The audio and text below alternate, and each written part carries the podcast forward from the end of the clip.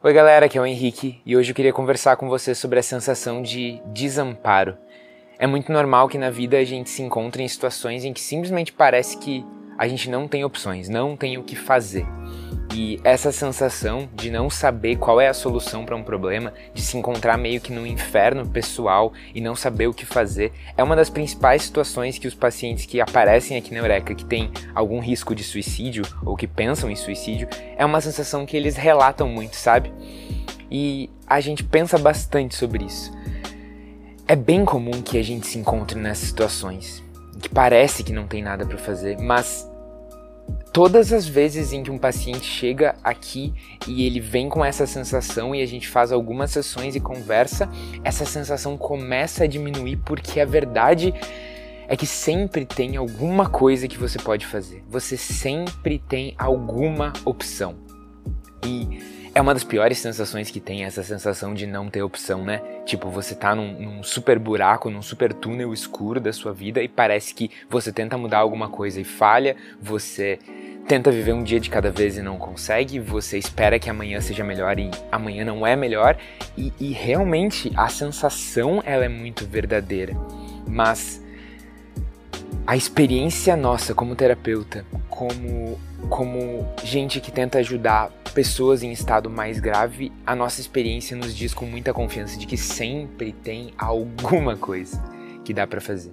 E essa alguma coisa que dá para fazer e você me pergunta que coisa é essa que dá para fazer, né? Na maioria das vezes, essa uma coisa que dá para fazer é começar a, fo a, focar nas micro coisas, nas micro tarefas e nas micro missões. Quando a gente está num momento bem dark, num momento bem difícil da nossa vida, a gente tem que começar a viver um dia de cada vez. A gente tem que começar a focar nas pequenas coisas e, e, e, eu não digo pequenas coisas do tipo assim, você tem que focar na sensação de beber um café ou naquele sorriso que você recebeu.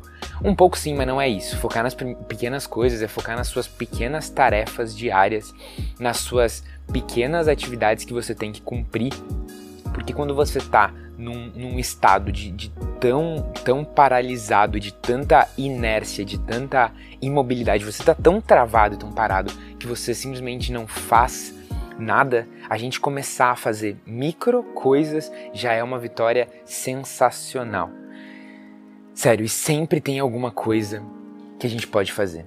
Nos manuais que a gente estuda da terapia, a gente encontra uh, estratégias para resolver qualquer tipo de, de problema de, de uma relação, um problema interpessoal infinitas estratégias para resolver um monte de problemas emocionais. E para todos os problemas que a gente não consegue resolver, a gente sempre tem a solução da aceitação, que é praticar a aceitação radical de um problema e deixar que ele exista e permitir que ele esteja ali. E é bizarro que nesse momento ele deixa de ser um problema. Sempre tem alguma coisa que você pode fazer.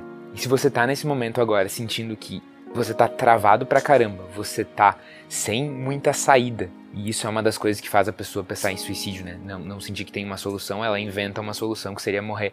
Se você tá num momento assim, tenta focar em um dia de cada vez e de um jeito bem prático. O que é focar em um dia de cada vez? É focar nas três ou quatro coisas importantes que você tem que fazer naquele dia e fazer elas. E se elas parecem muito grandes, faz uma versão mini daquela coisa, faz uma micro versão, uma micro missão daquilo.